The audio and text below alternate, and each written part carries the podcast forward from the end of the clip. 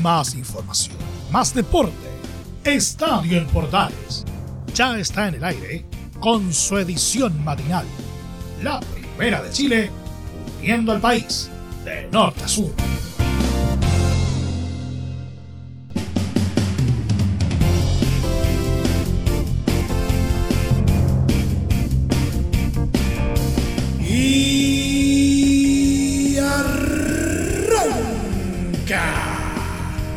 Señoras y señores, ¿cómo les va? Muy buenos días. Bienvenidos una vez más. Bienvenidos al show. Llegamos al día viernes y seguimos eh, eh, revisando cositas de lo que nos va dejando el fútbol en esta época del año.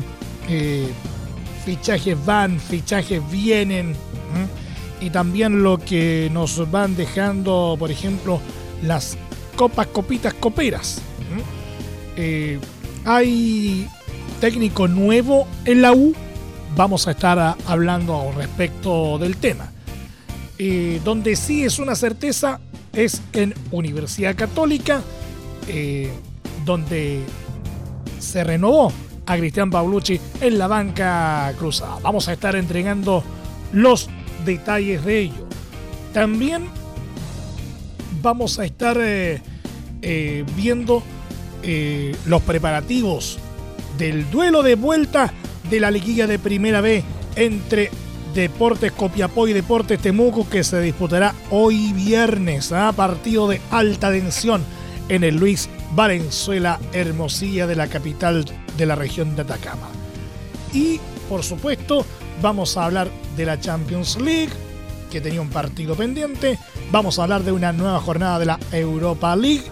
Eh, el drama de Gremio de Porto Alegre que descendió a la Serie B del Brasileirao el día de ayer. Qué terrible, ¿eh? Vamos a estar hablando de ello. Todo esto y mucho más en los próximos 30 minutos. Abrocha el celo cinturones que arranca una entrega todo color y en HD de Estadio en Portales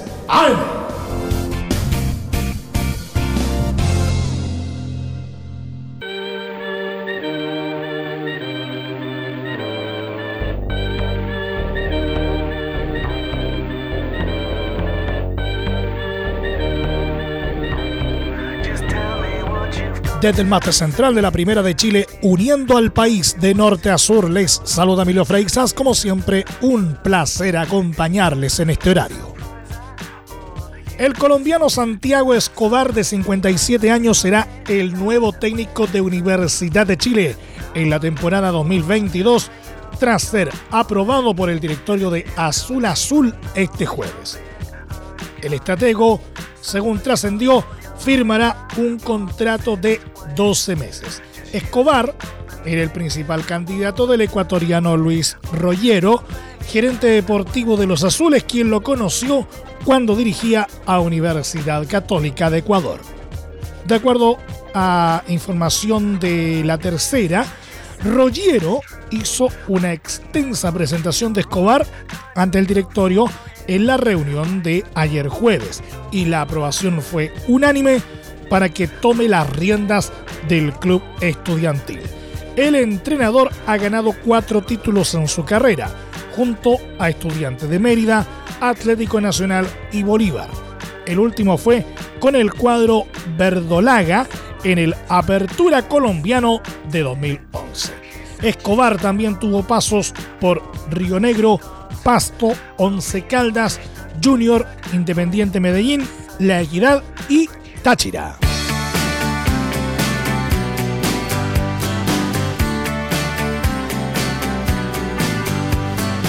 Universidad Católica terminó con las especulaciones y confirmó este jueves la continuidad de su entrenador Cristian Paolucci por los próximos dos años, estirando así el proceso del argentino con el tetracampeón del fútbol chileno.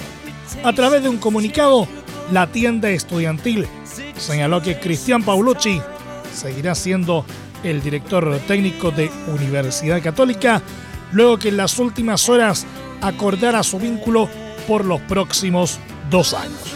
Paulucci asumió de manera interina el pasado 31 de agosto tras la partida de Gustavo Poyet y ganó el campeonato nacional junto con la Supercopa.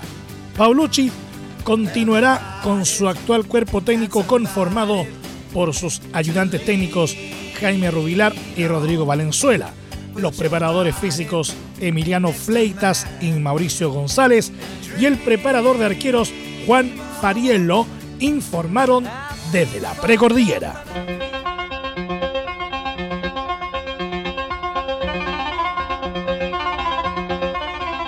Y siguiendo en la fortaleza cruzada, ahora de haber ratificado a Cristian Paulucci como entrenador del primer equipo, en Universidad Católica continúan con su planificación de cara a la próxima temporada y acordaron el término de vínculo con tres jugadores de cara al 2022. Gastón Lescano, Juan Cornejo y Juan Fuentes no continuarán junto al elenco cruzado para el siguiente año. El caso del atacante argentino era el más predecible, ya que desde hace algunos meses le habían comunicado que no estaba en los planes. Por el lado de Fuentes, su pase aún pertenece a Estudiantes de La Plata, por lo que desde la UC deberían desembolsar una suma de dinero para poder seguir contando con sus servicios, algo que para la dirigencia no está contemplado. Sobre Juan Cornejo, su salida también corresponde a no estar dentro de la consideración en el plantel debido a la búsqueda que harán en la precordillera para reforzarse con un nuevo lateral izquierdo, teniendo en cuenta los desafíos venideros. Por su parte, en el plano de las renovaciones, Luciano Agüed está avanzando en las negociaciones para seguir en el equipo luego que Paulucci le notificara su intención de querer contar con él el próximo año.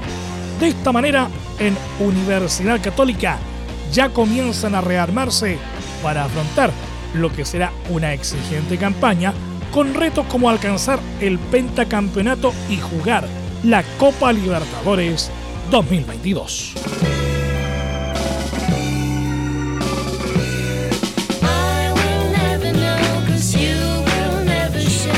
Colo Colo dio a conocer este jueves la renovación del contrato del volante César Fuente que se mantendrá en el plantel al menos por todo el 2022. Nuestro volante César Fuentes renovó su vínculo con el cacique y continuará en la ruca por un año más, señalaron desde el cuadro popular. Fuentes llegó al equipo Albo desde Universidad Católica, donde fue varias veces campeón en el 2020 y se fue consolidando como uno de los jugadores más regulares. Este año estuvo en el plantel que ganó la Copa Chile.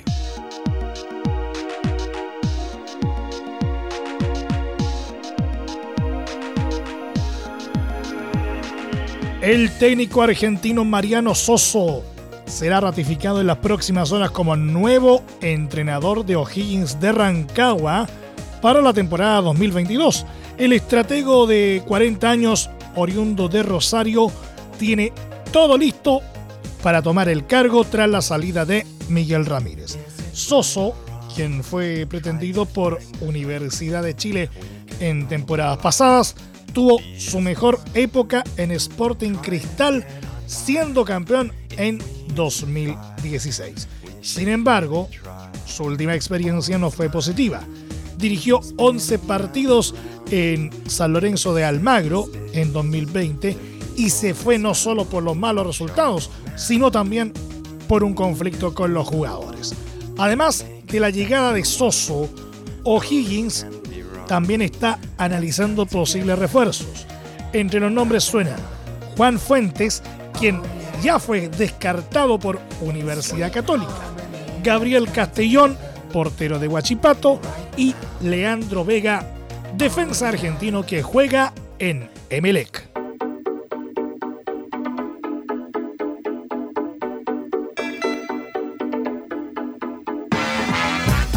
Nos vamos a la primera vez. Deportes Copiapó y Deportes Temuco juegan hoy viernes a partir de las 17.45 horas la final de la liguilla del ascenso en donde se definirá el rival de Curicó Unido en la promoción.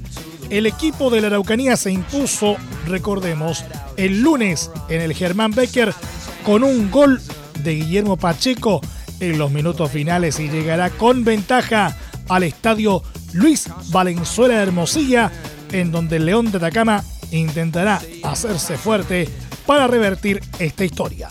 El club de Marcelo Salas anhela volver a primera división, por lo que espera mantener la positiva racha. Contando la fase regular, lleva ocho partidos sin saber de derrotas. La posible oncena del Pije será con Yerko Urra, Guillermo Pacheco, Matías Di Benedetto, Yerko Águila, Daniel Viveros, Claudio Zamorano, Juan Gutiérrez, Sebastián Díaz, Carlos Escobar, Reiner Castro y Jimmy Cisterna. Copiapó, en cambio, ha sufrido con la irregularidad y está obligado a mejorar su juego para seguir soñando con el ascenso. La posible alineación del León de Atacama será con Andrés Fernández, Nelson Rebolledo, Diego García, Juan José Contreras, Byron Guajardo, Felipe Gaete, Fabián Núñez, Jorge Luna, Fabián Manzano, Diego Romo y José Valdes.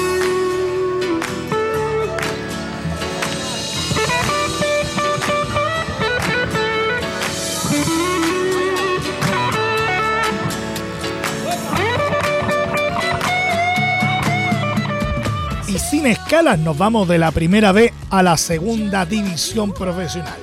Porque el Tribunal de Disciplina de la ANFP rechazó las denuncias de los clubes de segunda división.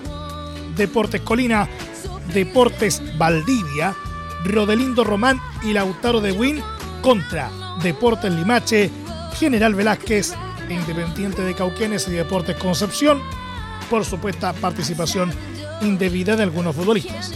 Según explicó la entidad en un comunicado, las denuncias por presuntas infracciones al artículo 10 de las bases fueron rechazadas por haber sido interpuestas en forma extemporánea, excediendo el plazo contemplado en el artículo 77 del Código de Procedimiento y Penalidades. La denuncia había sido realizada por el Club Colina SADP en contra de Deportes Limache, General Velázquez, Deportes Concepción e Independiente de Cauquenes, por participación indebida y falta de habilitación de ciertos jugadores de dichas entidades el pasado 18 de noviembre. Al elenco metropolitano se sumaron Valdivia, Roderindo Román y Lautaro de Win como demandantes entre Marco Grande y Marco Chico, media vuelta y vuelta completa. Escuchas Estadio en Portales en la Primera de Chile, uniendo al país de norte a sur.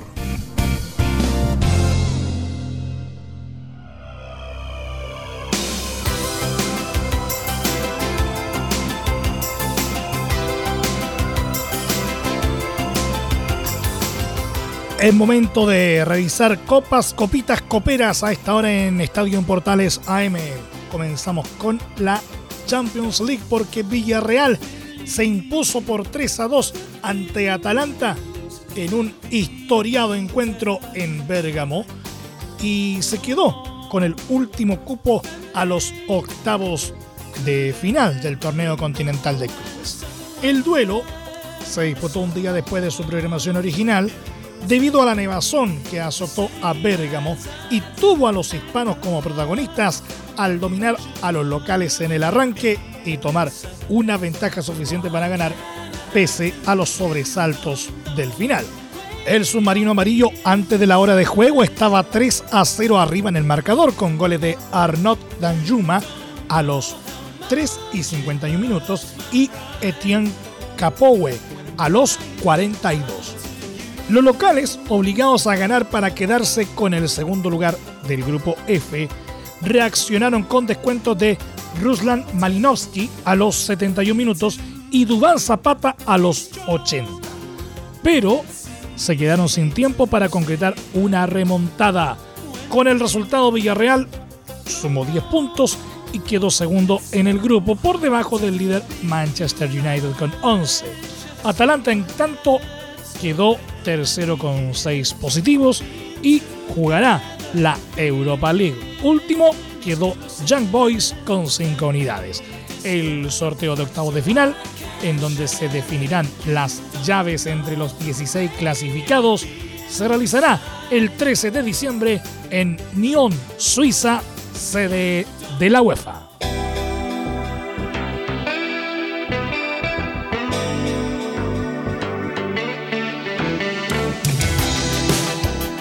Cambiamos de ámbito porque AS Mónaco, sin un suspendido Guillermo Maripán, logró llevarse un empate de 1 a 1 en su visita al Stonegrass por la última fecha del Grupo B de la Europa League, resultado que los afirmó en el liderato hacia la siguiente fase del certamen.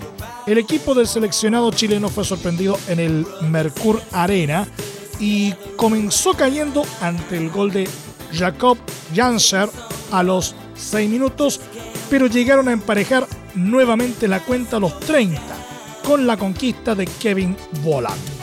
Durante la segunda mitad, ninguno de los dos elencos hizo mayores esfuerzos para llevarse el triunfo, terminando todo igualado hasta el pitazo final. Con el resultado definitivo, Mónaco quedó como líder de su grupo con 12 puntos, mientras que el Sturmgrass quedó colista con 2 unidades.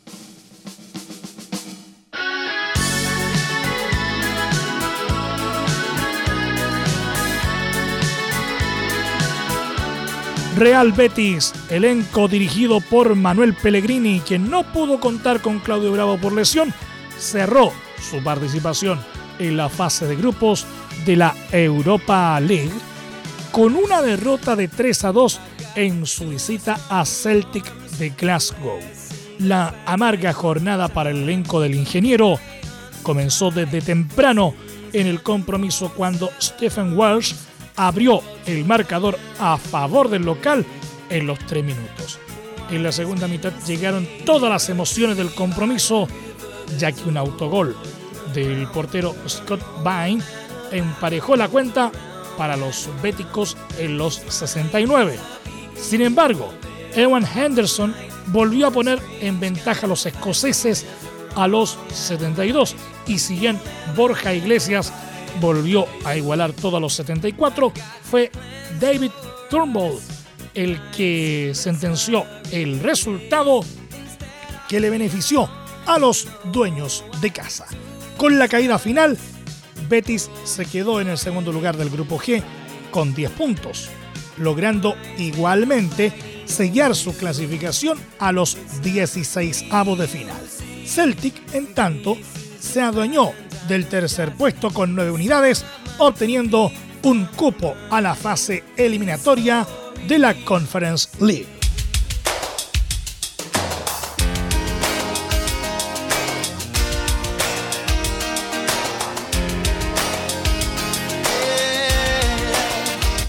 Revisamos ligas alrededor del mundo y esto es un verdadero drama porque Gremio de Porto Alegre descendió a la Serie B del fútbol brasileño este jueves, pese a vencer en un frenético duelo por 4-3 al campeón Atlético Mineiro, que contó con Eduardo Vargas en la última fecha del Brasileirao. El equipo de Porto Alegre estaba obligado a ganar, pero también necesitaba dos resultados. Solo uno se cumplió. Fortaleza le ganó 2 a 1 a Bahía, que también bajó. Juventud, en cambio, venció por 1-0 a Corinthians y se salvó, condenando a Gremio al descenso.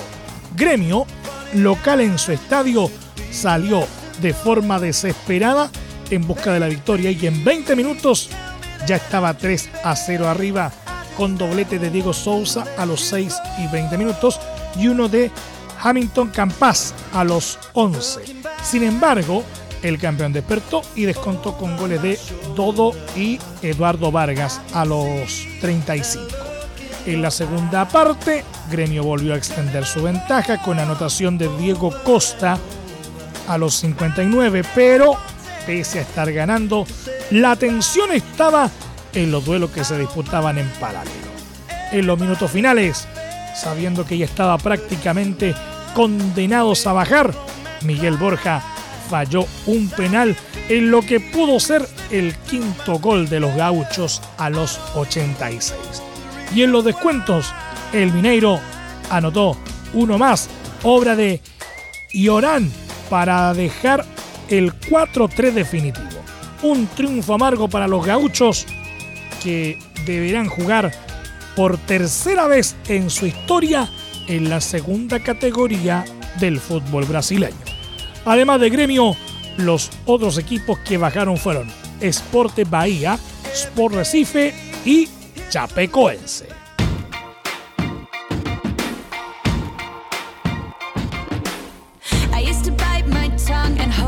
Y por último, nuestro querido polideportivo, el Gran Premio de Abu Dhabi, la capital de los Emiratos Árabes Unidos, seguirá albergando la última prueba del Mundial de Fórmula 1 durante los próximos 10 años, según un acuerdo del que se informó este jueves en el circuito de Jazz Marina. Abu Dhabi, debutante en el Mundial en 2009, ha sido la última prueba del campeonato la gran mayoría de las veces que formó parte del mismo. Y en tres ocasiones el título se decidió en Jazz Marina, donde se resolverá por cuarta vez este domingo entre el siete veces campeón mundial británico Lewis Hamilton de Mercedes y el neerlandés Max Verstappen de Red Bull.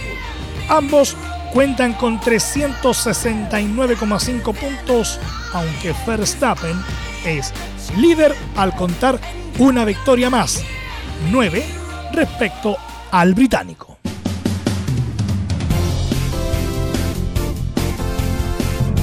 Nos vamos, muchas gracias eh, por la sintonía y la atención dispensada. Hasta aquí nomás llegamos con la presente entrega de Estadio en Portales en su edición AM, como siempre, a través de las ondas de la Primera de Chile, uniendo al país de norte a sur.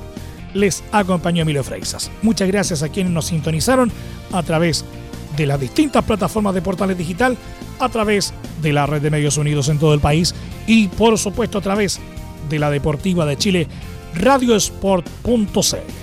Continúen en sintonía de Portales Digital, porque se viene a continuación el debate presidencial Archi segunda vuelta. Recuerden que a partir de este momento, este programa se encuentra disponible en nuestra plataforma de podcast en Spotify, en los mejores proveedores de podcasting y desde luego en www.radioportales.cl. Más información luego a las 13.30 horas en la edición central de Estadio en Portales con la conducción de Velus Bravo. Hoy, como es habitual, con los viernes musicales. No se lo pueden perder. Que tengan todos un muy buen día y desde ya un excelente fin de semana. Y recuerda, si puedes, ahora más que nunca, quédate en casa. Más información, más deporte. Esto fue Estadio en Portales, con su edición matinal. La primera de Chile, viendo al país de norte a sur.